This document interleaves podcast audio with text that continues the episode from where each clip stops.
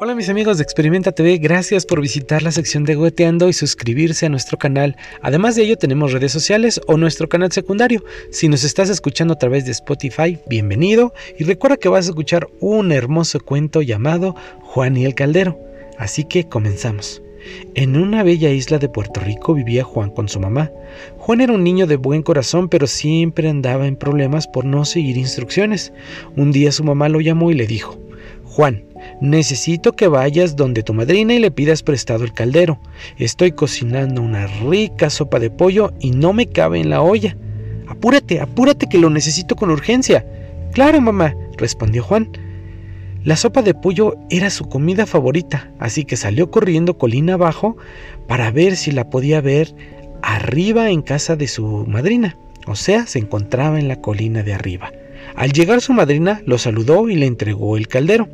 Juan, ten mucho cuidado con mi caldero. Recuerda que es de cerámica y puede romperse, le dijo su madrina contestó Juan. No te preocupes, madrina, respondió muy, muy emocionado, mirando la enorme olla de tres patas.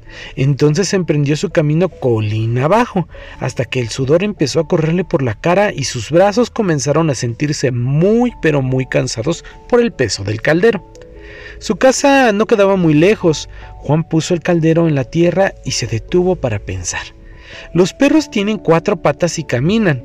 Los gatos tienen cuatro patas y caminan. Las gallinas tienen dos patas y caminan. ¿Cómo es posible que un caldero con tres patas no camine?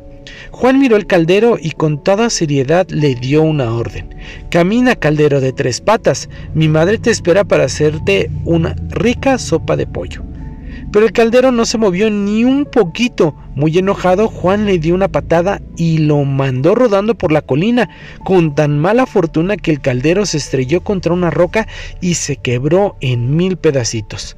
Nadie supo si Juan cenó caldito de pollo ese día. Lo que sí se sabe es que después de ese día, la madrina dejó de confiar en Juan y su mamá nunca le volvió a pedir un favor. Amiguitos, gracias por compartir nuestro contenido y suscríbanse a nuestras diferentes redes sociales. Nos vemos hasta la próxima.